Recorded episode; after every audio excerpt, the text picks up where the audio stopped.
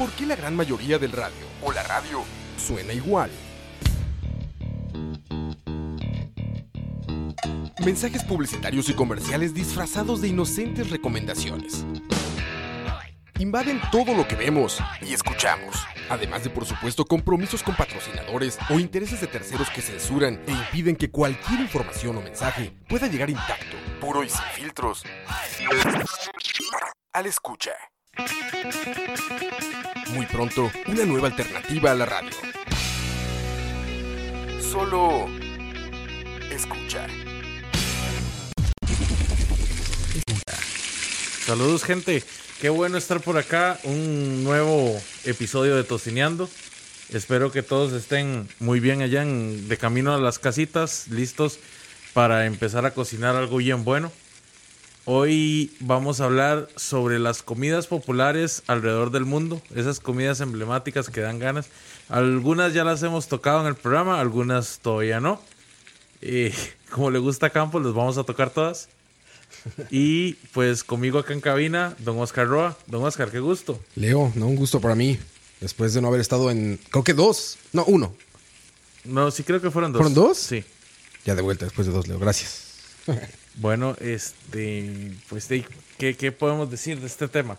En realidad, todos sabemos que la, la apropiación cultural, como dice Dani, saludos a Dani, eh, en términos de comidas es algo muy globalizado, o sea, hay mucho acceso eh, por tanta migración que ha habido a- tanto en América como en el resto del mundo, que podemos tener diferentes opciones de comidas y hasta nuevas versiones de los mismos platillos que, Fusión. que tradicionalmente se han ido pasando, las cuales se terminan convirtiendo en las famosas chinofusión, eh, germanofusión y por supuesto la comida americana que, que es toda fusión, ¿verdad? Es Básicamente. Básicamente. Todo su país, su raza y todo. Básicamente es pura fusión. Exactamente. Pero la idea del programa de hoy pues es abarcar un poquito de, de cada una de estas comidas emblemáticas y que, que hemos pasado en algún momento a ver o por lo menos a, a tener noción de ellas y conocer un poquito más. Roa, eh, cuando yo vos te digo, no sé, decime un platillo tradicional de México, ¿qué, ¿cuál es el primer platillo que se te viene a la mente? Ah, cabrón, es que me la puedes muy fácil. En México es el taco, güey. Ok, el taco. ¿Vos dirías que el taco es sinónimo de cambio en diferentes países dependiendo de dónde se prepare? Sí, o sea, que, que- que- tenga diferente preparación. Sí, sí, definitivamente. Y eso que el taco, ¿verdad? El taco en sí mismo es una cuestión pues sumamente, sumamente Simple. simple de preparar, pero tiene un sabor particular. Sí. De hecho, yo me atrevería a decir que el taco es de las cosas que más, eh, ¿cómo decirlo? Como versiones tiene. De hecho, yo creo que el taco, como lo conocemos en México, solo en México. Exactamente. De ahí en fuera, pues sí son tacos los de los demás, pero son tacos diferentes. O sea, hay una, hay, hay un punto muy, muy cercano, porque cuando uno dice taco, Ajá. tengo que, tengo que tener este grado de tolerancia con alguien en algún momento. Que uno mencione la palabra taco y la persona lo primero que piense es que el taco es el de Taco Bell. Sí, no, qué terrible. Eso, Sí. es, eso es lo peor, güey. Eso, eh, y, y pasa. Sí, sí, pasa. claro. No, y eso es, yo creo que es la versión más alejada que me puedo imaginar de un taco. Y mala. O sea, es Aparte de malo, mala. bueno, que hay quien le gusta, ¿no? No, no, no, Hay quien le encanta eso, de hecho. O sea, si vos has probado un taco preparado por, por un mexicano, o inclusive digamos que no un mexicano, pero alguien que tenga noción de cómo se prepara un taco en México, Claro. y te- le, le pones a la par un taco de tortilla dura de Taco Bell, o, o inclusive no, un taco de tortilla suave, mira, o sea, es como comerse un pedazo de cartón a la par de un buen pedazo de carne. Pues como es le que gusta Campos. yo en ese grado, como le gusta Campos, exactamente. Yo en ese grado considero incluso que, por ejemplo, un gallo de salchichón es un mejor taco que cualquier cosa que haga Taco Bell, ¿sabes? Gallo, para los que escuchan en México, es como aquí en Costa Rica le llaman a los tacos. A la tortilla con algo arriba. No necesariamente, ¿Ah, no necesariamente, no? no. O sea, si, si nos ponemos a hilar delgado, el taco lleva su, su magia. La, la tortilla lleva un calentamiento más allá de nada más poner la ponerle la encima, ponerle claro. un toquecito ahí. O sea, le, le pones una grasita, le pones una salsita encima. Y, y no, perdón, cuando digo salsita me refiero a sal en diminutivo. Ah, salecita. Una salecita. Eh, le das ese sabor. Si puedes, la- perdón, estoy, estoy salivando. Salivando ya desde tan pronto. no, no eres, eres ahí.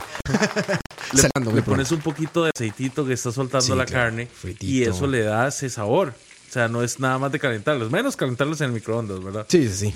Entonces, es diferente porque hey, una parrillada normalmente el- la tortilla no tiene esa, un gallo. La Sí, solamente se- es un acompañamiento del, del platillo principal. Puede ser picadillo, puede ser una Sí, carne. se embutido. Pero esa es la versión más básica de un taco. Una tortilla, como quiera que sea, con algo arriba. Bueno, como dices vos, un taco puede ser cualquier cosa si se le pone amor. Eh, También. También puede ser exactamente. Vamos a tomarnos un momento para saludar a la gente que nos está acompañando.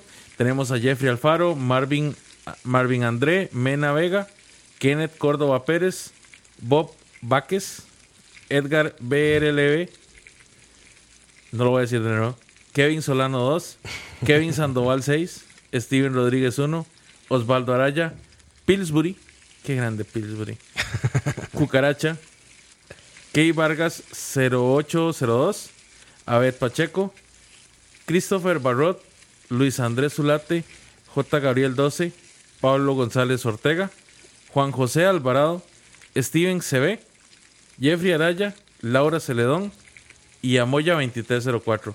Saludos gente, qué gusto de que estén con nosotros acompañándonos y pues bueno, estamos hablando... Pasaste lista, Leo. Sí, sí, hoy, hoy pasé lista. Exacto. Hoy estamos hablando de nada más y nada menos que las comidas populares alrededor del mundo. Probablemente sea uno de los desafíos más grandes que cualquier persona se pueda llegar a imponer. Llegar a tener una noción, o por lo menos, o sea, o, o probar la mayoría de los platillos eh, eh, insignia de cada país. Sí, sí, claro. ¿Cuál sería? La misma pregunta que me hiciste a mí, ¿cuál sería la versión costarricense de eso? La versión costarricense, uff, bro, es que Así, el platillo insignia de, de Costa Rica. La, la, la pones complicada, pero así, a, a, a- a bala fría, ¿verdad? A bala le gusta fría. Dani. eh, Pava style. Pava Style, diría que es el gallo pinto. Sí, yo también considero eso. Desde mi visión de extranjero, me parece que el gallo pinto definitivamente es el plato insignia de Costa Rica. Y es que, pucha, son tantos los platillos que tienen diferentes culturas que uno dice, tal vez este, no, no, tal vez el otro. Por ejemplo, si hablamos de Perú, no sé, honestamente. Pienso en el ceviche. El pero- chupe. Sí, el chupe, hombre, el chupe de camarones. A mí me suena el chupe. Uf. Más que el ceviche me suena el chupe. Ah, pero no sé, es que necesito. Es que el ceviche, bueno, no digo que sea peor, o sea, es igual de bueno, pero como es como mucho más simple en su preparación, me parece que un plato insignia debería ser como algo, como algo como que tenga más, como, ¿cómo decirlo? Como alma, ¿no? Como, Como, no más como amor, elaborado, pero amor. sí, como, o sea, como más, como más raíz, ¿no? Sí. Como más raíz, esa es la palabra, creo. Sí, es posible. Aunque te soy sincero, o sea, el sabor del ceviche peruano Sí, no, es, no es un sabor similar a ningún otro ceviche. Sí, a no, pesar no, de que se distinto. producen en otras partes, no es, no es igual. Sí, sí, claro. Y tiene ingredientes distintos. También. Sí, es muy cierto eso. Y aparte el pescado de ciertas zonas, ¿no? El tipo de limón. Aquí, Leo, el ceviche de aquí se puede hacer también con el limón este, que es como más agrio, el, el que es como color naranja. Eh, de hecho, se, normalmente se usa ese. ¿Ese limón es el normal Sí. para hacer el ceviche? Sí, porque Pero no me sabe a eso el ceviche. Porque ahora no se prepara con ese. Digamos, ahorita ah, hay, creo que son dos, dos, mm, vamos a ver, ese se le llama limón naranja o naranjilla. Ajá, exacto. Eh, también se llama limón mandarina.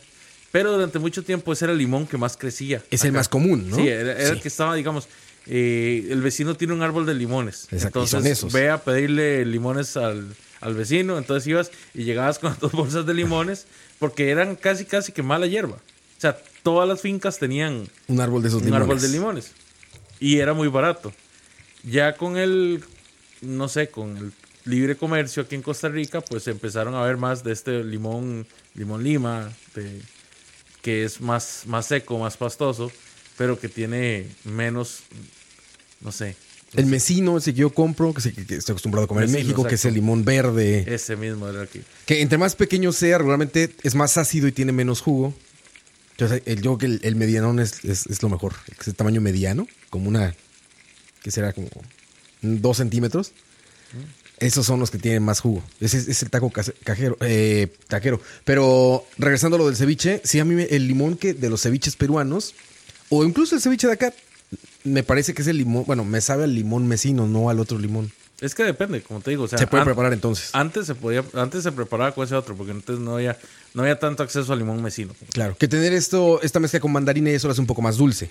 Sí, le, le da un tono más, más dulce y dependiendo del, del- de la edad del limón, hasta más agrio. Y es mucho más aromático. Cuando lo cortas de inmediato huele este cítrico como naranjoso, el otro no. De hecho que sí. Bueno, comencemos a hablar con uno de los grandes. Vamos a hablar de la hamburguesa. La hamburguesa inmediatamente le suena a todo el mundo a Estados Unidos. Pero de Sí, hecho, claro. la hamburguesa es de Hamburgo. Yo sé que suena tonto para algunas personas, pero en realidad de ahí viene el nombre. Por eso se llama hamburguesa. Claro. Inició por el doctor Salisbury. eh, Es como Pillsbury. algo así, pero con ese. Eh, él recomendaba, de hecho, que para la mejor digestión la carne se cortara en trozos muy pequeños. Entonces, de hecho, el, en, en- en Europa, en- tanto en, en Inglaterra como Alemania, se le conoce como, bueno, se le conocía hace mucho tiempo como el bistec, bueno, steak, la- el filet Salisbury por este mismo por este mismo doctor que lo recomendaba así. Ok. Conforme empezaron a migrar en 1820, si no me mal, si no mal recuerdo, eh, gran cantidad de alemanes a América, cuando llegó acá se le empezó a nombrar el fi- filet filet Hamburgo, ¿verdad? Porque eh, de ahí provenía la gente que lo preparaba Sí. que era más o menos la torta. Conforme se fue americanizando la receta, fue que se le empezó a conocer como hamburguesa. Y de ahí es donde viene el nombre. Burger también, que está- ya le quitaron el ham. Y, sí, y, y como dices, ya es Pero, un... pero, pero en, en español no aplica. En, en español Sí, en español tiene que ser hamburguesa. no le vamos a decir burguesa. Burguesa. Porque se enoja Aqua. Exactamente. Maldito burgués. No, no, no. Aqua, Aqua es- Aqua está con el pueblo. Sí, sí, Maruchan, Maruchan 100%. 100%. Las hamburguesas, de hecho, se volvían cada vez más populares hasta que se volvieron mundiales. Vamos a ver. La carne se picaba bastante como, como en un principio, nada más que se empezó a comprimir en forma de disco para que cupiera en los, en los pancitos, en los bonetitos. En el bon, sí. en el- Exactamente. Que es el pan redondito, brillosito. Ah, ¿En qué momento habrá salido esto del pan con. con. ¿Cómo se llama esta? eh, la semilla esta que le ponen. eh, El ajonjolí. Ajonjolí, ¿eh? Mira, no, no sé. No sé si será un invento de McDonald's o si se acostumbraba desde antes. Sí, quién sabe. Pero es, es vacilón porque en un tiempo, ¿verdad? Cuando inició, sí, McDonald's tenía que ser tenía que ser artesanal. Es bon, sí, claro, sí. sí, seguro. Alguien tenía que hacer su pan que no fuera una industria gigante, ¿no? Exactamente. Algún Y- panadero estaba detrás de la primera hamburguesa de McDonald's. Un pan bueno. Y a un punto que ahí se volvió tan popular, tan popular que la conocemos en todo el mundo y todo el mundo tiene una receta distinta. Sí, claro. podemos, podemos verla desde hamburguesas de pescado, de pollo, no solo de res. Sí, hay de todo, güey. Bueno, ya todo. hay de portobelo y todos estos hongos y setas para veganos, ¿no? Bro, aquí no hablamos de eso. Yo lo sé, Leo, pero ¿habrá alguien en escucha que sea vegano o, o vegetariano al menos? Bueno, hey, si, si hay alguien que sea de los, de los, que- los que nos escuchan, Nos que sea vegano, avíseme para bloquearlo. no tenemos nada en contra de los veganos. Nada más Leo. Dice Pablo Vela, aquí escuchando el podcast de luto porque estoy a cuatro días de empezar una dieta de cero azúcares agregados. O sea, no voy a poder comer nada. Mi más sentido pésame, Pablo. Así que, fuerza. Fuerza, Pablo. Vamos a ver. Dice Pablo, yo no soy vegetariano, pero me gusta mucho la comida vegetariana. Y lo siento mucho, Pablo. También. Dice Elefantoski, hamburguesas de torta de lenteja o garbanzos es nivel. Te soy sincero, nunca lo he probado. Pero eso no es una torta. no, no, mentiras, muchachos. Saben que estoy molestando. Yo respeto aquí credos y preferencias. Yo respeto su opinión equivocada, diría un Exactamente. amigo Yo respeto, yo respeto su derecho a estar equivocado. Este podcast tiene más carbs que una Coca-Cola. Así es. Así es, Juan José.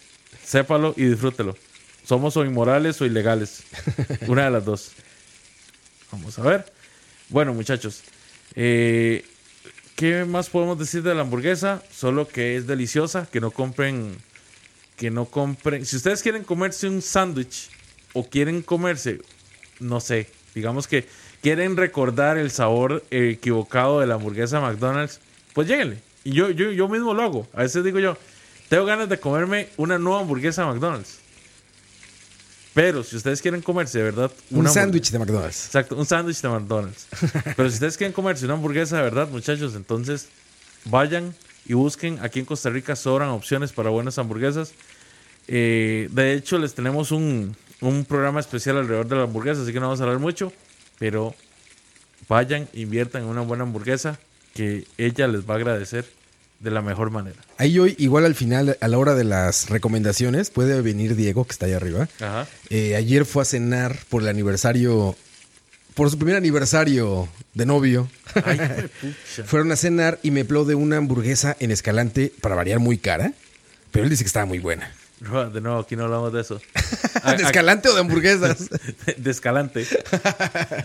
Yo justamente le platicaba eso a Diego hace rato, digo, güey, con la fama meme- que tiene. Inserte el meme de Black Panther. Aquí no hacemos eso.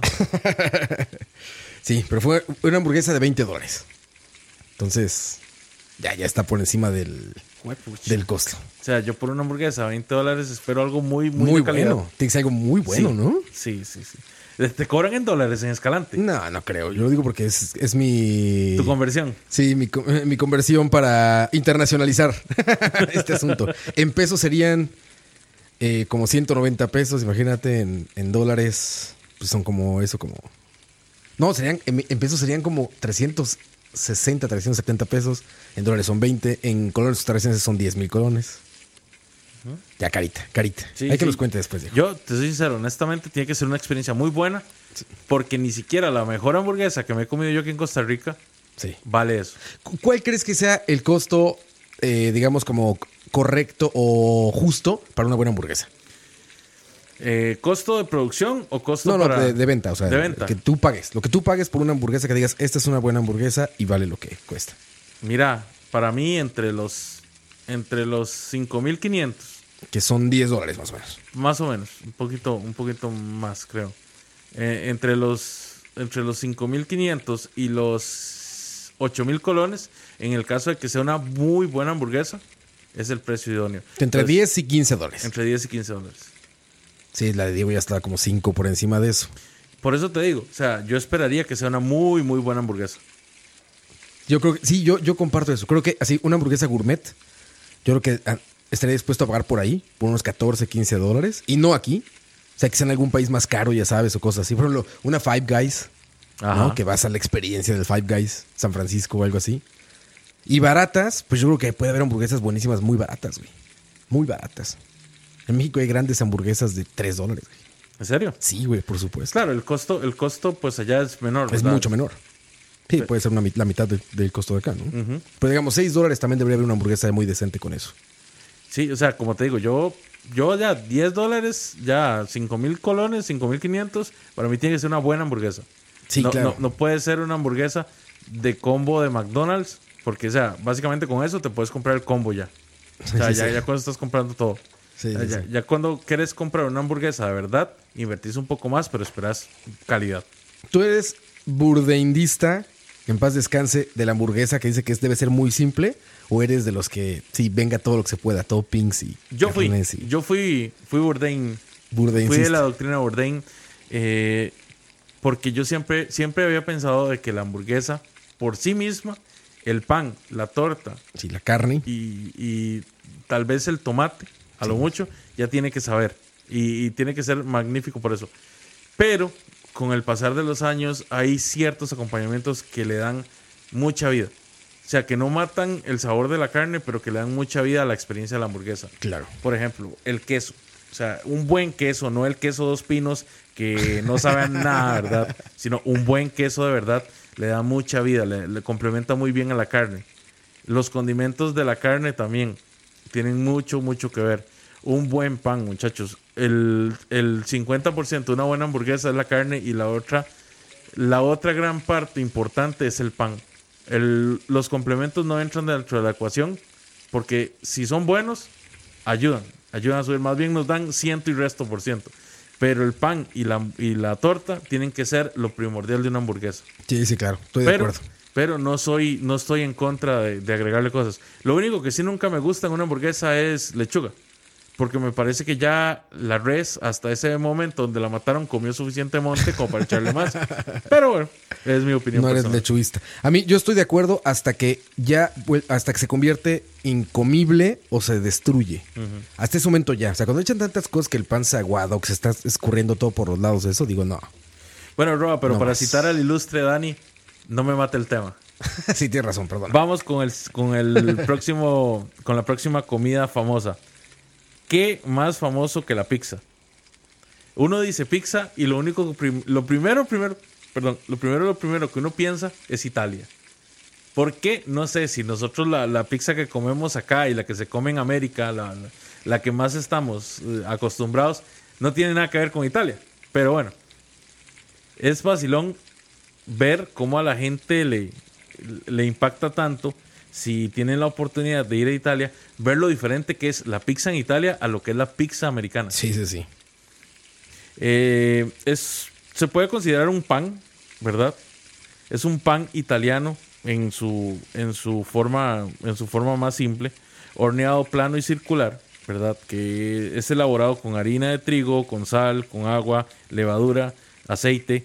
Es algo sumamente sencillo. De hecho, eh, es tan sencillo que muchas veces yo no entiendo por qué la gente prefiere comerse una mala pizza a hacer una pizza. O sea, si ustedes tienen un horno en la casa, van, compran Sí, es muy harina, levadura, agua, sal y aceite y pueden hacer su, su, su pasta a su Sí, gusto, sí. como les guste. Las primeras veces les va a salir mal, sí, como todo. Pero entre más practiquen ustedes va a ser más fácil. La salsa es un poco más compleja, ¿no? Pues la salsa depende mucho de la persona, qué tanto se quiera, qué tanto se quiera complicar, ¿verdad? Sí, sí. Obviamente si la quieres hacer totalmente artesanal o, o- o casera, ¿verdad? Sí, desde 100%, cero. o sea, vas, a, vas a complicarte un poco, te va a tomar más tiempo y al final mucha gente va a decir, pucha, por 7 mil colones, por 8 mil colones me hubiera ahorrado todo esto. Sí, claro. También puede ser... Menos, yo creo que por menos. No, no, no. Bueno, yo estoy hablando de, de las pizzas por lo menos a un grado decente. ah, tú hablas de toda la pizza. No, yo pensé que hablabas de la salsa nada más. Ah, no, no, no. no, no. sí, sí, claro, sí, sí. O sea, yo no, no tengo problemas de que la gente se ayude con una, una que otra salsa comprada de supermercado. supermercado. Pero que se ayude, no, no que solo usen esa. Sí, o sea, sí. hay que arreglarla. Pero de nuevo, eso va muy, muy acorde a cada persona. Eh, lo bonito de la pizza o lo, lo, lo vacilón de la pizza estilo americano, de nuevo, no es la italiana, es que usted básicamente le puede poner lo que usted quiera. Sí, sí. Menos piña. no, no, no. no. Son toque rock, rock. Por favor, ahí, la censura. La piña, la piña es un pecado, es un sacrilegio. Dile a Coito. Sí, totalmente. La piña es un sacrilegio en la pizza. Hasta te dejé sin palabras. No, no, no, no puedo. no, se cancela esta hora. No, hay que limitarlo. Tú, de hecho, tú estás cometiendo el error de decir lo que sea. No delimitaste. no, no puede ir lo que sea en la pizza. No, de nuevo, muchachos, si ustedes creen que la, que, que- que la falacia de que la pizza debería llevar piña, eh, pues están en todo su derecho de, de irse del podcast. Eh, a mí particularmente no me gusta la piña eh, en la pizza, ni el coco en la pizza, no es para mí, pero los, los, les doy el privilegio de estar equivocados si a ustedes les gusta. Cítricos con queso. La versión más básica de la pizza solo lleva salsa de tomate y queso. En Italia, digamos, la pizza más conocida es la margarita, que es, son estos mismos ingredientes, nada más que se le agrega tomate, se le agrega queso mozzarella fresco y albahaca. Esa es como la, la- la forma más básica. La margarita es esa pizza liviana que te puedes comer como un entremés. Rara vez se consume como un platillo. Y no es este platillo grande eh, que puedes compartir con, con la familia que tiene eh, 19 pedazos, ¿verdad? Y cinco toppings o diez toppings. Exactamente. Es, es más una entrada y es personal. Aunque de nuevo, y es como, como una, de las, una de las frases que te quedan profundos. Cualquier pizza es personal si le pones empeño. Sí, exacto, exacto. Ella, de hecho, es vacilón porque la margarita refleja los colores, o bueno, fue, fue pensada para reflejar los colores de la bandera italiana. Y hace honor a la reina Margarita de Italia. Ah, fíjate. Verde, blanco y rojo. Exactamente. Vamos con otro. Ahí depende 100% del ingrediente, ¿eh? O sea, yo eso os he platicado aquí antes, no lo voy a repetir, pero mi experiencia con la pizza italiana, italiana, italiana de verdad, pues fue medio decepcionante porque vienes con esa idea de que la pizza pues lleva con muchas cosas. No sé, yo lo imaginé, dije, puta, puta, va a traer prosciutto, güey, y anchoas y así. Y no, pues es la salsa de tomate, queso y albahaca o queso y algo, ya. Depende 100% de los ingredientes. ¿Por qué? Porque cuando es un excelente queso o una excelente salsa de tomate, una excelente albahaca, pues ya la hiciste. Pero si intentan replicar eso con ingredientes mediocres, no saben nada de esa cosa. Ser cuidadosos. Yo creo que por eso los gringos le pusieron tanto, ¿no? Ante la falta de calidad de ingredientes. Pues no sé, no, no, no sabría decirte en realidad las razones. Porque, o sea, hay tantas pizzas. Vean, por ejemplo, la pizza de Little Caesars. Ah, ok, sí. Es un insulto decirle pizza a eso, honestamente. O sea, Que es la más barata del mercado. mira, es que es, es, es como, no sé, no, no sé ni cómo escribirlo. O sea, eh, ese asunto de las pizzas que valen, creo que son mil colones. Ah, sí hay mil colones. Creo, creo, creo que hay una. Creo No que, por eso fue la, la promoción que iba la gente hasta con cinco casas, cajas para la casa. ¿Qué pizza más asquerosa ¿En serio? en la vida he probado yo? ¿De qué era la pizza qué, qué tenía? o qué? Mira, ellos so- solo tenían como dos sabores en ese momento. Ajá. Estaba la jamón y hongos Ok. y estaba la jamón y queso. En ese momento que estaba esa promoción. Yo llegué y agarré un pedacillo para probarla. Mira, el, el pan era un hule. Ah, de plano. Sí, sí, el pan era un hule. El, la salsa, se nota que es de esa salsa que sabe más. Nada, eh, Sabe. sa- sabe más gringa. Creo que Great Value. Creo que Great es que se Value, sí, la, la marca de Walmart. Exactamente. y el queso era este queso también, Great Value. O sea, Todo- todo así. Nada, nada, nada. Sí, nada pues para llegar a ese fue- precio tenían que tener ingredientes de muy baja calidad. Sí, o sea, y es que vamos a lo mismo. O sea, uno no puede esperar que una pizza que te cueste mil colones sea buena. O sea, ante todo tenemos que tener expectativas claras. Pero te soy sincero, a mí como dueño de un restaurante, a- por más cadena que sea, me daría una vergüenza terrible, terrible, hacer una promoción así de mediocre. Preferiría cobrar más y dar dar algo mejor. dar algo mejor que, hace- que hacer una, no sé, que, que hacer una histeria masiva por una porquería. Y si vos la ves, todavía hay gente que clama que la Little Caesars es de las mejores pizzas que han, que han probado. Ah, de verdad. Sí. Aquí alguien en el chat, mira, nos puso Elefantos que dice: Little Caesars en México es buenísimo. Cuando la comí en Costa Rica era súper triste. La verdad, no me acuerdo de la, de la pizza Little Caesars. No, no, no. No tengo memoria de haberla probado, pero.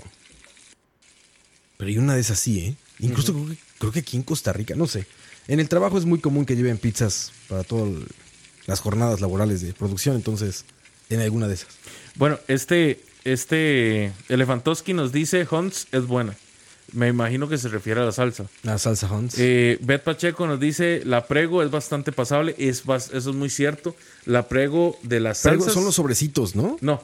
Bueno, ¿No? hay sobrecitos. Sí, pero sí, de sí. hecho, la, la- la- el, el producto principal de la prego es una, Una botella de vidrio. una botella de vidrio. Una- Eh. La salsa es bastante buena. Ajá, sí, sí, yo utilizo de, de las comerciales, honestamente, para hacer en la casa, yo recomiendo la prego, bastante buena. Sí, sí, Se le tiene que hacer poco y el sabor es, es bastante, bastante riquillo.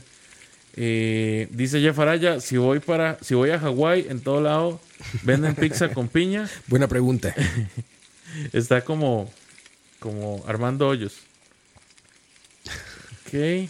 Dice Marvin André Mena. Yo lo más que he podido comer son 10 slices de pizza. Está bien. Está bien, es un número, respetable. respetable. Sí, sí, está bien. Siempre y cuando no haya sido del Pixatac. Porque de nuevo, es- eso es para alimentar, para alimentar chanchos. Eso es masa sin cocinar. Para que Masa sin cocinar. para que se llenen. ¿Es vos has probado alguna vez que has ido a México la Little Caesars de México? No, te digo que creo que no tengo memoria de esa ni aquí ni allá, güey. O sea, las ubico bien, de vista. Pero no, no, no, no creo que no las he probado. Pizza calentada rarísima. han probado la pícola en Escazú. Eh, Juan José, me han hablado muy bien de la pícola. Eso sí, hay que tener claro, eso es pizza estilo, eh, estilo Chicago. Es un Ah. tipo de pizza diferente. La lasaña mal hecha. Así le digo yo. No es la favorita de, No, para nada. la no favorita de Raw. nada. Ah, bueno, nos dice Laurita, saludos a Laurita, Laurita Celedón. En la calle de la Amargura venden una pizza entera en 3.500 y pues sí, no era tampoco la mejor pizza. Es una pizza pues que está orientada al... El público meta es gente que quiere ir a comer algo grande, algo rápido. Como Campos. Como Campos, maldita sea.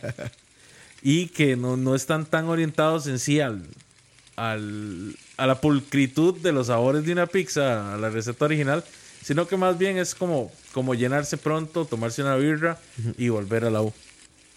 Dice Leonardo Soto. ¿Qué opinan de Papa Jones? Es una pregunta complicada. O sea, si nos ponemos a comparar las pizzas de cadenas, hay que, hay que tomar en cuenta a, a Little Caesars en el último lugar, por supuesto. A Pizza Hut en el antepenúltimo lugar. Y de ahí arriba todas. Eh, considero que Papa John's de las cadenas, aclaro, ¿verdad? De las cadenas, es la que podría ofrecer un producto más aceptable. El problema es que Papa se abusa mucho cuando, cuando las pizzas ya dejan de ser esta. Cuando se salen de las promociones y se salen de cualquier otra otra producción en masa que ellos puedan tener, eh, se vuelven muy caras. Tienen pizzas con. O sea, tienen varios sabores de pizzas buenos. El problema es ese. El problema es que cuando te salís de lo, de lo que ellos tienen a montones, de las supremas, de la jamón y hongos, de la jamón y queso, eh, las pizzas se tienden a encarecer bastante. Yo cuando en, mi trabajo es sumamente común tener que pedir comida rápida para, para pues, trabajo de producción, ¿no? Entonces, este, la que pido es esa, la que pido es siempre donde haya Papa John's. Es como la. Esta que trae como el chilito este amarillo grandote y trae este como. como mantequilla con ajo, no sé qué en botecitos. Es la que pedimos y la verdad es que para eso está muy bien. Ahora, pizza de así como rapidona que quieran que les pueda recomendar, pizza pata, ¿eh? Esa está rica, son como pequeños bocadillos de un pan muy rico crocante y es como rectangular. Y es vacilón porque Pi- rica. Nace en Jacó. Ah, sí. Sí. Eh, es de un argentino. Ah, de hecho. Y la, la gran. La gran. ¿Cómo se llama? El gran catch que tenían ellos era que la pizza era cuadrada y te la vendían por metro. La venden por metro todavía. Exactamente. Todavía la le gusta metro. Campos. Como le gusta. También. Voy a acordarnos mucho de Campos hoy. Saludos, Campos. La venden por metro, pero es una, es una pizza de cadena muy artesanal, por así decirlo. O sea, no, no, no, no, no, no tiene este sabor a hago un chingo de pizza al día. A mí me ha ido más o menos con pata, porque eh, recuerdo que la primera vez que fui me fue muy bien. Nunca he ido a Jaco, ¿eh? yo la como aquí en Lindora. Yo, yo la probé en Jacó. Después, la segunda vez, abrieron uno en Manuel Antonio Ok. y yo fui a Manuel Antonio y me fue muy mal. La pizza, de hecho, hasta estaba quemada. Ah, caray. La tercera vez, eh, yo no iba a pedir, pero se pidió para una fiesta y me fue muy bien, que fue la Heredia. Y no, no, he, no he tenido una cuarta porque estoy vaticinando que no va a ser muy buena, pero Si por regla de, de pares no va a salir. yo les recomiendo una pizzería que se llama Cachanos en, en Barba de Heredia, que es bastante buena.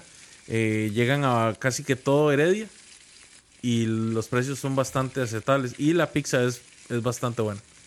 Pero bueno, de nuevo, les quiero anunciar que el próximo programa va a ser el próximo viernes de mañana en 8 y vamos a tener un chef pizzero con nosotros acá, un chef pizzero de verdad que va a estar dándonos cátedra, ¿verdad? Como les gusta a todos, en especial a Campos.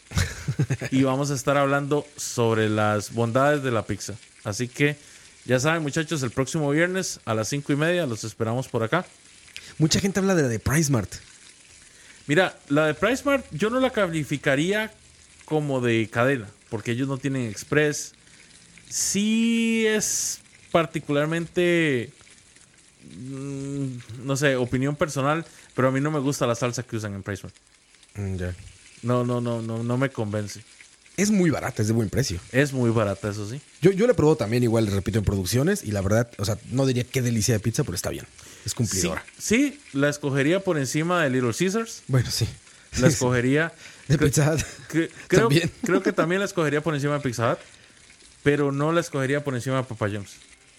Sí, sí, Papa John's me parece mejor también. De acuerdo, pero bueno, el chef pizzero ya anunciado aquí por Leo el próximo viernes a las cinco y media igual. A las 5 en punto. A las 5 en punto, Exacto. el siguiente viernes, Chef Pizzero aquí en, en Escucha, en el programa de Leo, tocineando. Bueno, ahora vamos a cambiar de platillo. Vamos a pasar al sushi. El sushi es un platillo que es un gusto adquirido. De hecho, a mí Sí, claro. es vacilón porque a mí no me gustaba el sushi. Yo creo que para todos tiene que ser adquirido si vivimos de este lado del charco. Sí, No hay manera de que, de que sea una cuestión cultural. vamos a ver. De hecho, yo comencé con el sushi que se llama goji.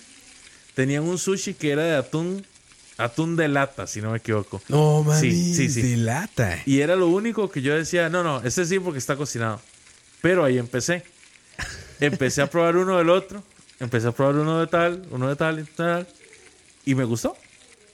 Claro, esto estamos hablando de tal vez hace unos 15, 16 años atrás. Que ya Sí, de claro. hecho ya era tarde, ¿verdad? Ya. Pero, Pero no era nada popular el sushi hace 15 años. Nada popular. yo diría que tampoco era tan impopular. O ¿Ah, sea, sí? Tal vez hace unos 20 años sí era difícil. Hace, bueno, para aquella época había un lugar de sushi muy bueno que quedaba como a un costado de la Contraloría, en un centro comercial que había ahí. Era de un par de señores japoneses y ellos preparaban el sushi de verdad. La cuestión era que como eran dos señores mayores, tardaban un poco. Pero es lo que yo siempre les he dicho a todos, muchachos, la, la buena comida tarda. tarda. Si ustedes quieren ir a comer rico, vayan con tiempo. ¿Eran japoneses? Eran japoneses de verdad. Ah, pues con razón. Y la comida de ahí siempre era muy buena. Ya los señores, de hecho, ya no tienen el negocio. Ahorita el negocio lo tienen otras personas. Y la verdad no lo he probado. Pero en- entonces era, era muy bueno. El sushi. ¿Qué podemos hablar de sushi? Es un platillo tradicional de Japón, obviamente. Despertó el furor en las últimas décadas en casi que todo el mundo. En realidad no puedo, no puedo pensar en un lugar donde no se consuma sushi. Es que también ahorita eh, los millennials que, que crecieron o crecimos con todo esto de Dragon Ball y como ya con más influencia japonesa o, o oriental, pues no mames, el ramen y el sushi, güey, ya parece en tacos, güey, ¿no?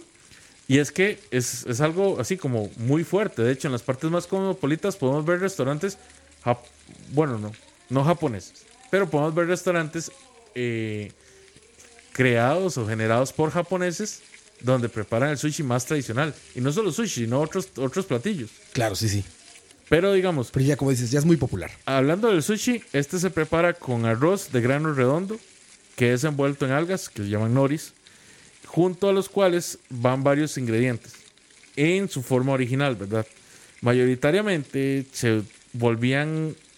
eh, este, este arroz se, comía junto a pescados crudos, eh, fileteados de formas muy particulares con ciertos vegetales. Por ejemplo, el salmón o el canisama suelen ser, suelen ser muchos de los pescados que se utilizan principalmente para el, para el sushi. ¿Qué es el asunto?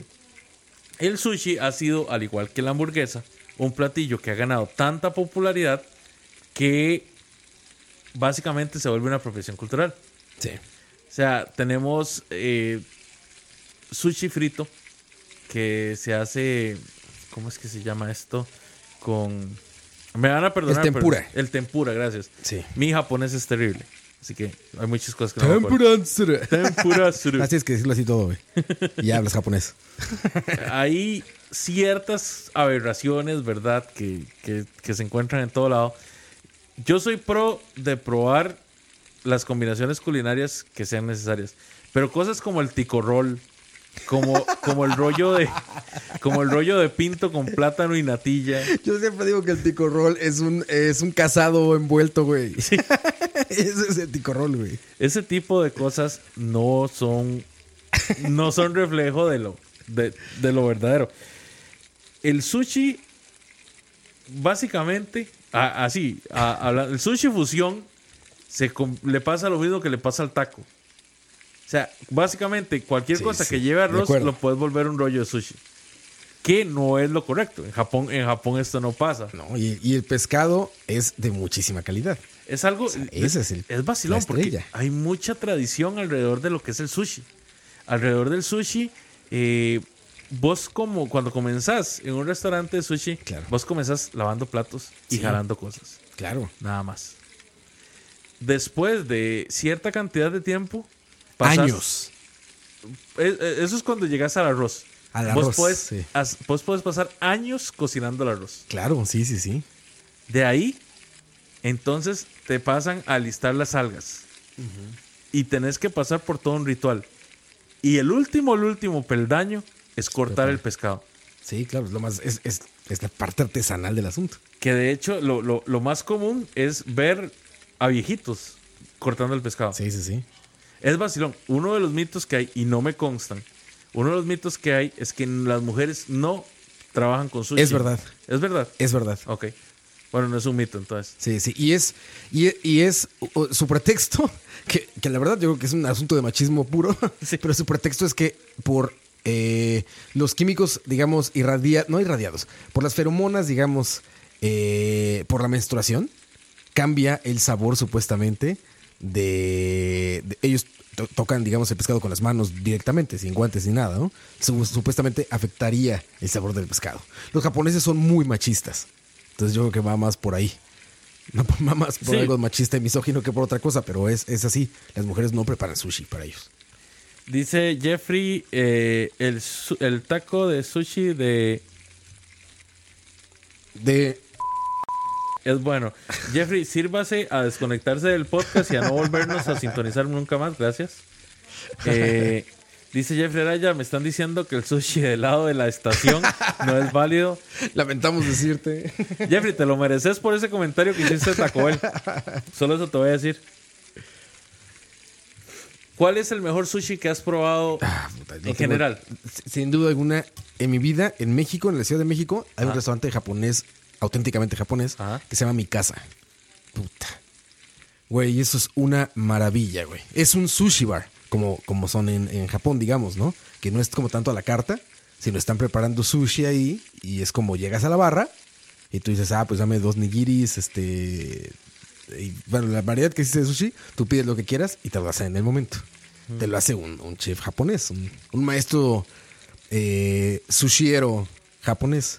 Y es una maravilla. Pero es muy sencillo. O sea, el arroz es el arroz avinagrado y la, la estrella del platillo es el pescado. Qué tan fresco sea el pescado o el marisco en dado caso.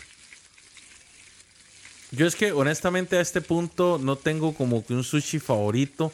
No he encontrado todavía uno que, que logre reemplazar el, el- el sabor tradicional rico, el sabor bueno que tenía, el sabor fresco en realidad, Sí, sí. que tenían ahí en, en este lugar en, eh, cerca de la Contraloría por la Sabana. Pero, digamos, del, del comercial, del, del que tenés este montón de roles que... de roles. Soné como Doños and Dragon, sorry. Eh, este montón de rollos, ¿verdad? Sí, Donde puedes escoger. Está Sushi Home en Plaza Heredia, que me parece aceptable, honestamente. ¿Son japoneses? No, no son japoneses. Como te digo, es este sushi fusión. Ya, ya, claro. Eh, había uno que se llama Seiku, que estaba, estaba muy bien. Tenían uno en Río Segundo y tenían otro en Plaza San Francisco, en San Francisco de Heredia. Pero lamentablemente se han pureteado un poco, honestamente.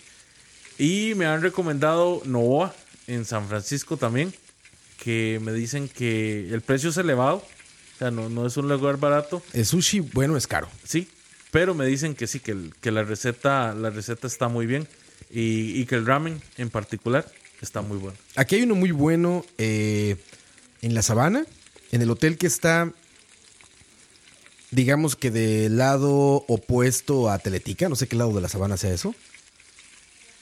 Donde está el gimnasio y todo esto, Ajá. el museo, es un museo lo que está ahí en esa parte. Bueno, de ese lado, en la esquina, digamos, viendo el museo de frente, en la esquina de la derecha, Ajá. hay una agencia de autos, creo que es Nissan o Toyota, Sí, no sé, y atrás hay un hotel. Ajá. En ese hotel tiene un restaurante japonés, auténtico japonés. Eh, Eso adentro. es como al frente de... No, no, mentira, mentira. Eh, de la Nissan. Eso es al frente del Yaohan, creo. ¿De qué? Es un centro comercial antiguo. Ajá, exacto, hay un centro comercial enfrente. Bueno, en ese hotel, adentro, en el segundo piso del hotel, tiene un restaurante japonés auténtico. ¿Cómo se llama?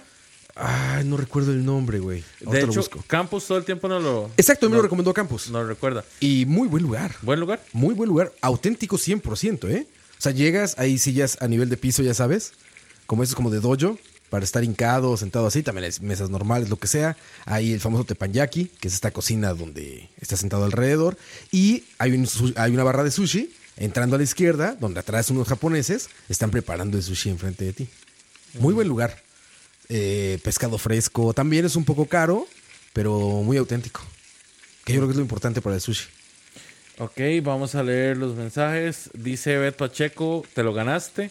Crown Plaza, dicen Leo, perdón. Ah, Crown el Crown Plaza. Plaza, cierto. Es ese. En el segundo piso. Y dice, hoy les mandé pancitos de maíz, jalapeño y tocino, que están muy buenos. Ah, sí, gracias, Muy, buenos. Ya lo probé también. Dice Álvaro Gutiérrez, han probado el sushi de Tamura en Sabana Sur junto a Chops. Es, un japon es de un japonés y les queda muy bien. Hay que ir. ¿Cómo se llama? ¿Tamura? Tamura. Vamos a probarlo. Muchas gracias Álvaro por la recomendación. Rio- dice Leonardo Soto, Ryotei Sushi aquí en Cartago es lo mejor que hay. Eh, bueno, Leonardo, te soy sincero, ya esa sería la segunda razón que tengo para ir a Cartago. En el programa pasado, de hecho, los amigos de Humo Tropical nos, re- nos recomendaron un lugar allá en Taras que se llama, creo que es el Gaucho. Queda como entrada a Taras y según ellos es el mejor lugar para comprar carnes aquí en Costa Rica. Ah, ¿sí? Sí, ¿Cómo se llama? el Gaucho, si no me equivoco. El gaucho. Dice Elefantoski en Sabana Este. Es donde está el, el sector al que te referías. El Crown Plaza, dice Jeff Araya. Sí, es el, es el segundo piso de Crown Plaza. En realidad estaba preguntando por el nombre del restaurante, pero está bien, muchachos, gracias. vamos con otro plato, nos vamos a montar en el avión y nos vamos para el Mediterráneo. Vamos a hablar de la paella. Continuando con el tema de los del arroz y los pescados, ¿verdad? La paella es básicamente el clásico español por excelencia. Eh, de nuevo, es algo que básicamente podemos consumir en todo lado. Y por supuesto, las ciudades cosmopolitas como Londres o como Fuji, perdón. Fuji. Fuji. Fuji. Fuji, que sería Fuji, yo me imagino. Es ese. Sí, sí, Como el monte Fuji. cierto, cierto. Ahí se llama en japonés, perdón. Sí, ya Campos nos lo ha recomendado dos veces, si no me equivoco. Tienes que ir, muy bien. Eh, continuando, ¿verdad? Con, con lo que es la paella. eh, se origina en Valencia y el nombre viene a, a- a raíz de una gigante paellera que era donde se, donde se preparaba allá en Valencia. Es un plato de arroz con mariscos que se condimenta con azafrán y hierbas verdes. Hay muchas versiones de la misma, como les estaba diciendo, o sea, en los, en los en las ciudades cosmopolitas como, como Los Ángeles, como Londres, como Nueva York, como París, van a haber muchos restaurantes que hacen sus propias versiones, así como también pueden encontrar versiones más, más criollas, más, más apegadas a la, a la receta original. Lo, lo más curioso de este, de este platillo es que cada país donde no se apega a la receta original, cambian algo los mariscos que le echan. Vos, ah, ah, de- pucha. Perdón, es que estoy salivando de nuevo. De nuevo, nuevo. salidamos todo el tiempo aquí. Vos has preparado paella. Sí, claro. ¿Qué es ese ingrediente que no te puede faltar? Gambas o el camarón grande, Ajá. el que viene con cáscara, digamos, Sí, con... una paella sin camarón no Sí, es paella. Eso tiene que ser. Y a mí me gusta, no soy de ponerle ingredientes como raros, pero me gusta mucho la mezcla con de cerdo, o sea, cerdo, mariscos y mejillones. Mm, es, una, es, una buena, es una buena combinación. A mí lo que no le puede faltar es el vino blanco. Ah, por Yo supuesto. eso necesito echarle vino blanco. Si, si, si hay gente que la hace con cerveza. A mí no me ¿Ah, gusta sí? con cerveza. Sí. No, no sabía. Hay gente que de hecho la hace con cerveza, con cerveza oscura. Y el caldo de pescado, de verdad les se lo recomiendo, háganlo ustedes.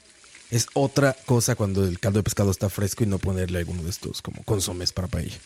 Y de hecho, muchachos, sí les recomiendo que se den una vuelta por los programas viejos y busquen en Spotify o en Escucha eh, el programa que hablamos sobre mariscos. Ahí les pasé una receta muy buena para hacer paella. Esa es la receta de la receta de Escucha. Así que desen una vuelta. En escucha.live, muchachos. Escucha.live. Y ahí están todos numerados. Y pueden, incluso está la ventanita para que busquen tocineando. Ahí sale Leo. Y este, y lo encuentran fácilmente. Entonces voy a decir cuál es. Para que también si no lo busquen en Spotify. Pero se llamaba así. Tocineando mariscos. Tocineando de mariscos. E- Es más, no es nada viejo. Es el anterior al anterior. es el penúltimo. Es el 18. De hecho, ese, ese fue vacilón, porque ese fue más sobre recetas que preparar de mariscos que, que en sí Sí, sí, tanta claro. la, tanta la. Para que ustedes vean, muchachos, que a veces también, también me acuerdo que medio cocino. Mi mamá de recetas. Siguiendo con el lado de las Europas, vámonos para París. ¿Qué es lo primero que vos pensás de platillo parisino? Baguette. El baguette. el baguette. Baguette. Bueno, casi. Yo en realidad pienso que el fondue es lo más representativo Sí, puede ser. de- de ese lado. Vamos a ver, es un platillo que se inventó más que todo para comer en invierno, cuando las temperaturas bajan mucho. Eh, la idea era que básicamente vos pudieras preparar una cazuelita de, de quesito para comértelo con, con el rescoldo de pan que quedara del, del día. Con para- el baguette del día. Ahí está. con el baguette del día, exactamente. Eh, mucha gente se lo pelea y dice que, que no, que el fondue en realidad lo inventó Suiza, ¿verdad? Pero normalmente eh, los franceses con los que hables te van a decir, no, el fondue es francés. Y los suizos te van a decir que es suizo. Por supuesto. Exactamente. Eh, se acompañaba con pedacitos de pan, se servía con hongos para sumergir en el queso y saborearlos. Eh, si uno quedaba con hambre, también podía llegar y agarrar unos trozos de chocolate, que creo que esto sí es más, más suizo, y llegar y acompañarlo con frutas. Que ya eso ya, ya estamos hablando de, de estas fuentes que, que se pueden conseguir en, en muchas de las En fiestas. todos lados hay, ¿no? Mira, yo te soy sincero, a mí me vuelven loco esas, esas, Las esas de fondue. Sí, si, si está bien hecho, o sea, si, si es un buen chocolate, la verdad yo puedo pasar horas de horas con Pegado con una fresa. Con frutas, con malvaviscos, con, con lo que sea. Con camarones. con lo que haya a la mano en ese momento. Que por cierto, había un restaurante en, en San José Centro, tipo buffet de comida china. Ajá. Pero tenían la, la mesa fría de los postres contigo a la mesa fría de los mariscos. Entonces, cuando vos llegabas y agarrabas un pedazo de queque chocolate, le pegabas un mordisco y te salía puro camarón. De que estaba a un lado. No voy a decir cuál era, pero ya no existe. Básicamente no voy a decir porque no me acuerdo. Dice Pablo González que Wikipedia dice que es suizo. Ah, la pucha. Wikipedia poniendo ahí más discordia, ¿eh? Sí. La verdad es que yo dejé de creer en Wikipedia porque, no sé, hay ciertas contrariedades ahí. Pero por el bien del debate, vamos a aceptar que también es suizo. Ok. Ahora vamos a hablar con algo, con algo que no sé si es de tu tierra o si es algo Tex-Mex, la verdad. Ok, ¿cuál? Vamos a hablar del burrito. Ah, sí, es buena duda. Es buena duda. Yo creo que sí es mexicano. La verdad es que si vamos a hablar del burrito, estamos hablando de si está bien preparado, es muy bueno. Es algo exquisito y práctico. Los burritos se han consagrado como otra de las comidas más populares del universo. Va gracias al Tex-Mex en realidad y a los restaurantes de no vamos a decir el nombre, pero terminan con Bell, termina con campana en inglés. De nuevo, Eh, digámosle autóctono de México, contiene ciertos ingredientes que son muy representativos de, de esta cultura culinaria. Una tortilla tradicional, la cual puede ser de harina o de maíz. Regularmente es de harina. Sí, sí, sí, De por, maíz el, no por sé el tamaño. Sí. Sí, tienes razón. Se le agrega pues el relleno, que normalmente es carne, pollo, Arroz, arroz, maíz. frijoles. Se enrolla para... Ah, bueno, sí, un, un burrito sin frijoles. Sin no es frijoles burrito. más burrito. Exactamente. Se le echa natilla, dependiendo del caso. Eh, alguna salsita picante. Y se enrolla de la, la famosa forma, que es lo que le da el, el toque del burrito. ¿Qué tan común es conseguir burritos en México? Sí es, ahora es mucho más común. Es un platillo del norte de México. México es muy grande, entonces sí hay cosas que México es enorme. mantienen necesarias. Es muy del norte de México. Me parece que es de Baja California. Es este ese, ese platillo. Ahora es mucho más común. Pero es comida muy tradicional para el norte de México. ¿Burrito en dónde, Roa? ¿En Estados Unidos o en México? Ay, güey, soy malo para el burrito, güey. El burrito que me gusta es de cadena, se llama Chipotle. Una cadena gringa. El que has probado en Estados. Sí. Ajá. Y hasta en Europa, ya lo probé porque también hay allá. Créanlo o no. y ahí también. Ante la desesperación de buscar algo ya con picante, con chile, le entré en Europa a un, este, a un chipotle. Pero soy malo para. No, no- no me atrevería, no soy autoridad, Leo, para recomendar burritos. Aparte, la tortilla de, de harina, hay que saberle bien. Los norteños le saben bien esa tortilla. Porque regularmente todos conocemos esta tortilla de harina como de tía rosa o. ¿Cómo se llama la otra marca? Una azul ahí que. Eh, hay, hay ah, misión. Misión, exactamente. Bueno, la tortilla realmente, la tortilla de harina del norte de México, es mantecosa, es mucho más grande y así como resbaladita, como resbalosita, como, como aceitosita. Y mucho, sí, sí, mucho más como pasta, más que como tortilla. Entonces hay que saberle. Uf. Habría que invitar a alguien del norte de México a que venga a hablar aquí de burritos, pero. Bueno, el chef que vino al Juanca. otro, ya que estamos hablando de Juanca, Juanca. ya que estamos hablando de programas viejos de Tocineando, lo pueden buscar en el de Cocina Mexicana. Vino un amigo chef de México. Él en yates en Baja California preparaba burritos. Justamente. Uf. No, a, a Juanca, yo necesito que busques la forma de que lo dejes acá. De que lo importemos, sí, ¿verdad? sí, yo necesito que, de que lo dejes acá alrededor. Ok, vamos a ver. Eh, Es el Tocineando número 9. tocineando número 9. ¿Cuántos llevamos ya? 18, Leo. El doble de eso. Pucha. Ven, muchachos. Así me gusta. Así me gusta. que- 19 van. Que nos sigan. Este es el 20, de hecho. Este es el número 20. Este es el 20. Eh, muchachos, felicidades a todos. No, dense, otra vez me. Quiero que me digan cuánto han engordado desde el primer capítulo hasta ahora. Déjenme en los comentarios, por favor. Vamos a ver. Hablando de las fusiones, de, de- de las, de las curiosas fusiones, ¿verdad? Que ha, que ha tenido América con la comida de, de otros países. El chop suey. El chop suey, yo no dudo que, el- digamos, los noodles de, de China, ¿verdad? tengan un indicio básico con lo que es el chop suey. Pero yo no creo ni que el chop suey, mucho menos el arroz cantonés que nosotros consumimos acá en Costa Rica, sea similar.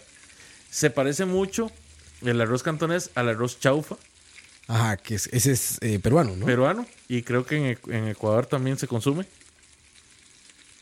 Eh, no me acuerdo el nombre que tiene en Estados Unidos. El arroz. ¿Ese arroz? Eh, El arroz cantonés de, de acá. no sé. No, no me acuerdo. no sé.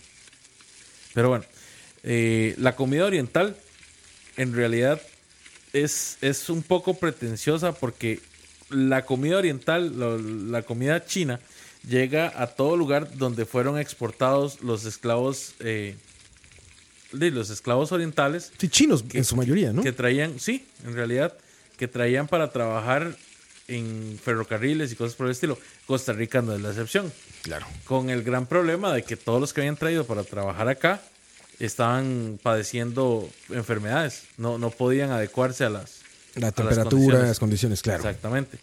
Entonces, eh, pues llegó esta gente y poco a poco se fueron adecuando esas recetas, adecuando esas cosas y a la gente le gustó. O sea, yo desde que tengo uso de la razón sé que hay restaurantes chinos que venden estas mismas recetas sí, durante ya mis casi 40 años de vida.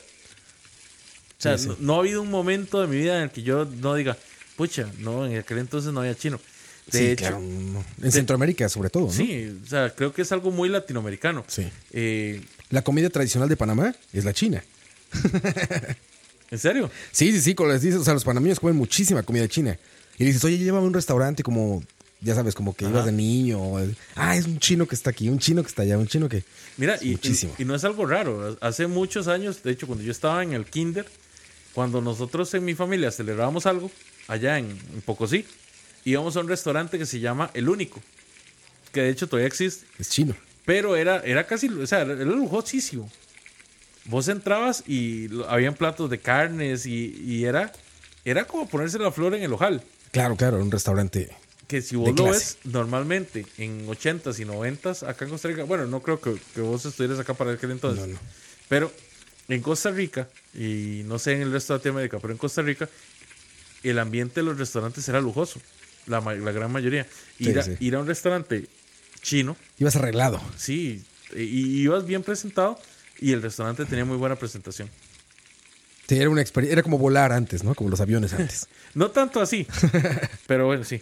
El chop suey, ¿qué podemos hablarles del chop suey? Bueno, muchachos, hay dos variedades. Hay quienes lo comen con salsa, sin salsa. El chop suey seco, pues tiene más, más fideos. Siento que tiene la misma cantidad de carne y verduras que el otro, pero no sé por qué se tiene la, la idea de que sí, el chop suey seco trae más fideos que el chop en salsa. Obviamente tiene que ver con el volumen de lo que cabe dentro del, del, de, de lo El que wok. dentro del, del- bueno aquí no se usan wok más bien son estos tarritos chinos verdad Ok. donde se echa la, la comida estos tarritos de Maica Mike. donde te guardan la comida para llevar sí, exacto. claro. no sé de dónde vino la tradición de que de que te ponían pan de una vez Ah, sí. Sí. Está rarísimo. acá siempre te ponen dos bollitos dulces con cada plato entero de, de comida china que pidas Ah, ok. Ah, ok, yo me imaginé como pan de caja o algo así.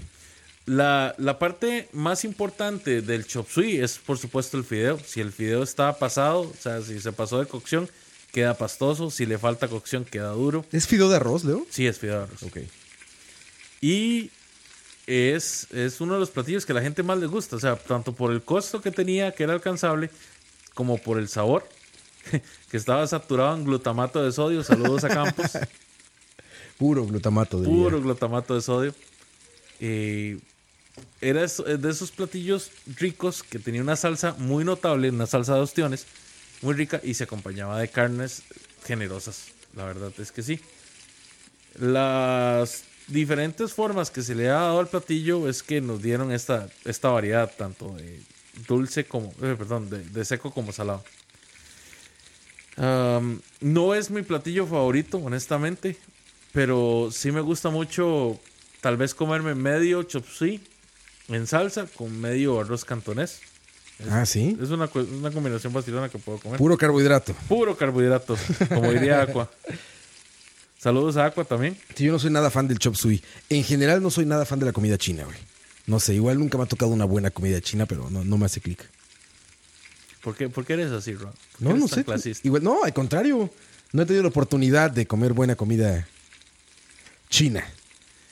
A mí me gusta mucho la combinación de, de, digamos, de salsa de ostiones con todos estos derivados del arroz, pasta de arroz, el- los arroces. Eh, tienen cierto manejo del curry amarillo, los restaurantes estos que, que te menciono, pero no es, no es jamás como, como la comida coreana o como la comida hindú. La tailandesa. La tailandesa. Esa es la mejor ever, güey. Es lo mejor de Asia, güey. La tailandesa. No, no te lo, no te lo, no te lo debato porque. Bueno, no, ¿sabes qué? Sí te lo voy a debatir. La parrillada coreana. Ah, también es bueno el Korean barbecue, sí, claro. Sí, para mí la, la parrillada coreana es lo mejor. Y aparte en Estados Unidos siempre son como all you can eat. Entonces todavía mejor. Sí, sí, sí, sí. Nada más que siento que las porciones son demasiado. O sea, perdes mucho de la identidad de la comida porque te dan esas porciones tan indecentes que no te las puedes comer. En los all you can eat. en- así, en los, en los buffets. Sí, sí, sí, claro. Vamos a, bueno, algo más centroamericano. Hablemos, bueno, no, no, esto no, no sé si es centroamericano, pero sí es latinoamericano. La bandeja paisa. Mm, claro. Colombiana, ¿no? Sí, creo, creo que sí. Más bien me, me disculpan ahí por, Parce, huevón, Pablo. por- me disculpan todos nuestros eh, oyentes El colombianos patrón. Exactamente disculpe patrón. haberles robado el platillo. la bandeja paisa es el platillo perfecto para la gente que tiene buena hambre. Así, que son gordos profesionales. Tiene buenas proporciones y una buena, buena cantidad de ingredientes. Digamos, casi que todas las, todas las cosas que representan la gastronomía colombiana están presentes en la bandeja paisa. Eh, arroz, frijoles, chicharrón, carne molida, huevo frito, aguacate, tiene arepas colombianas, tiene chorizo, tiene patacones. Y bueno, para los que no saben qué es un patacón, es un plátano verde frito, el cual se aplasta. en Muy forma- rico, muy en rico, ¿eh? tortilla. Gran descubrimiento de aquí de Centroamérica. Eh, pues no sé, creo que, creo que eso es latinoamericano. ¿Ah, sí? Sí, creo que se consume en Venezuela y en diferentes lugares. No es centroamericano tampoco. Creo que no es solo centroamericano. Eh, no sé exactamente de dónde viene el nombre. Eh, toda esta cantidad de comida hace necesario que se sirva en una bandeja grande y por eso se le llama bandeja paisa. A mí, Gustavo Peláez tiene como dos años que me lleva diciendo que me va a llevar a un restaurante donde sirven una gran bandeja paisa. Y no me ha llevado. No Bueno, Gustavo, ¿qué pasa? Le voy a decir a Peláez que no mames. ¿Qué pasa, Gustavo? Se- las fotos- si lo googlean, muchachos, les va a dar hambre. Se los firmo. Y aquí encontré una hasta con una corona, ve, a un lado. Seguro fue que se, seguro fue que se les acabó el fresco de tamarindo, entonces tuvieron que buscarlo. corona. Bien, puto. Pero se ve increíble esto. Pues yo te, te digo una cosa, o sea, nosotros no estamos tan lejos en Costa Rica de, de lo que es la, la gastronomía colombiana, Claro. pero hay, ca- hay cosas de la gastronomía colombiana que se ven muy buenas, Sí, claro. muy, muy buenas. Que Sí, sí. Yo las podría probar a ojos cerrados. Volvemos a... nos diga, si alguien sabe de un restaurante colombiano bueno aquí ah, bueno, en, sí, recomiéndenos un en buen Costa restaurante colombiano. díganos. Nos pueden escribir. Si no están en vivo, nos lo ponen en el Facebook, por ejemplo, en Escucha. O pueden poner mensajes ahí en el sitio, escucha.live. Eso es muy cierto. Volviendo a Francia, ¿verdad? Vamos a probar lo que es un platillo que se volvió muy famoso por una película de Pixar, que de hecho creo que fue Jeff Araya el que nos estaba diciendo. No, sí fue Jeffrey Araya. El ratatouille. Ratatouille. El ratatouille se origina en Provenza, es una especialidad de, de la, de la provincia de Provenza, eh, al suroeste de Francia. Es básicamente un guiso de tomate con ajo, cebolla, pimiento, berenjenas y calabacines. Que no, no estoy seguro que podría ser equivalente a un calabacín acá, pero, pero básicamente. eh, una vez que ya están cocidos, se sirven en aceite de oliva, se condimenta con hierbas provenzales. Se les puede poner tomillo, romero, orégano, laurel, albahaca. Eh, es algo, es un plato meramente de vegetales, no lleva, no lleva ningún tipo de carnes. Puede servirse frío o caliente, ¿verdad? dependiendo de la, de la preferencia. Y es muy dado a hacer un acompañamiento a otros platos. Lo más que conozco yo del ratatouille, honestamente nunca lo he probado. Lo, lo más que conozco es la bendita película de Disney. La de Disney. Sí. Y es que también al ser pura verdura, no sé. ¿Sabes? No, no es lo que me llamaría la atención. Sí, yo creo que va por ahí el asunto, ¿no? A mí también, la verdad es que no, no, no, no me llama mucho la atención, justo por eso, porque pues son verduras ahí como zancochadas, ¿no? Como sazonadas de alguna manera y zancochadas. Que debe ser rico, no, no digo que no, pero no sé. No sé, te soy sincero, ninguna de las, ninguna de las, ni, ni las berenjenas ni los calabacines me llaman mucho la atención. No creo que sería un plato que yo, No, no, no. que Muy yo, francés. que yo ordenaría. Está muy francés ese pedo. Y como número 10, aquí de, de mi queridísimo Perú, esa gran institución culinaria, pues el platillo que yo escogí fue el ceviche. Para mí, honestamente, ese es el, el platillo insignia, el ceviche peruano, ¿verdad? Que es un plato, un plato que está considerado como patrimonio en Perú. Es patrimonio gastro- gastronómico. Eh, se destaca en bastantes ferias gastronómicas así realizadas en distintas partes del mundo. Ha ganado premios.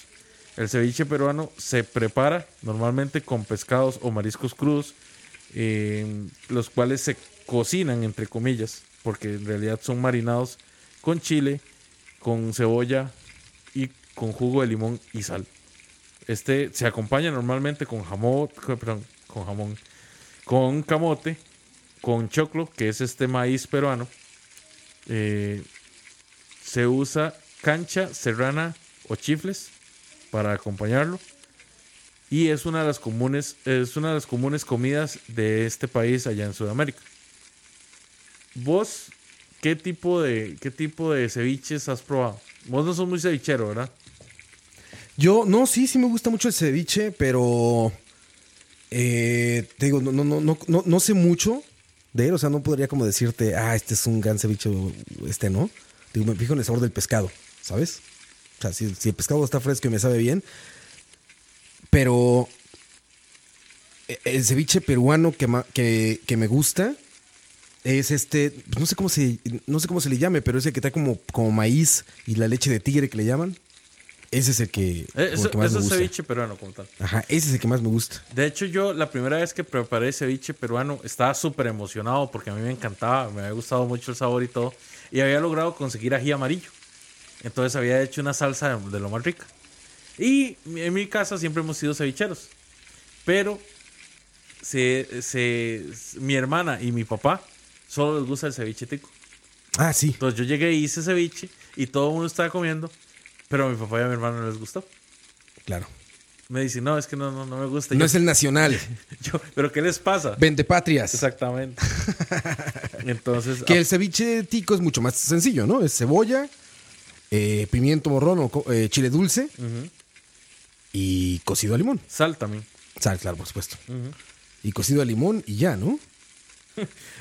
Dice Jeffrey Araya, pensé que le ibas a preguntar qué tipo de ceviche ¿Qué tipo de eres. ceviche eres? Como Facebook. ¿Qué tipo de hamburguesa eres? No, que va, que va, muchachos. bueno, muchachos, tenemos platillos como tenemos nacionalidades, pero por el día de hoy ya se nos acabó el tiempo.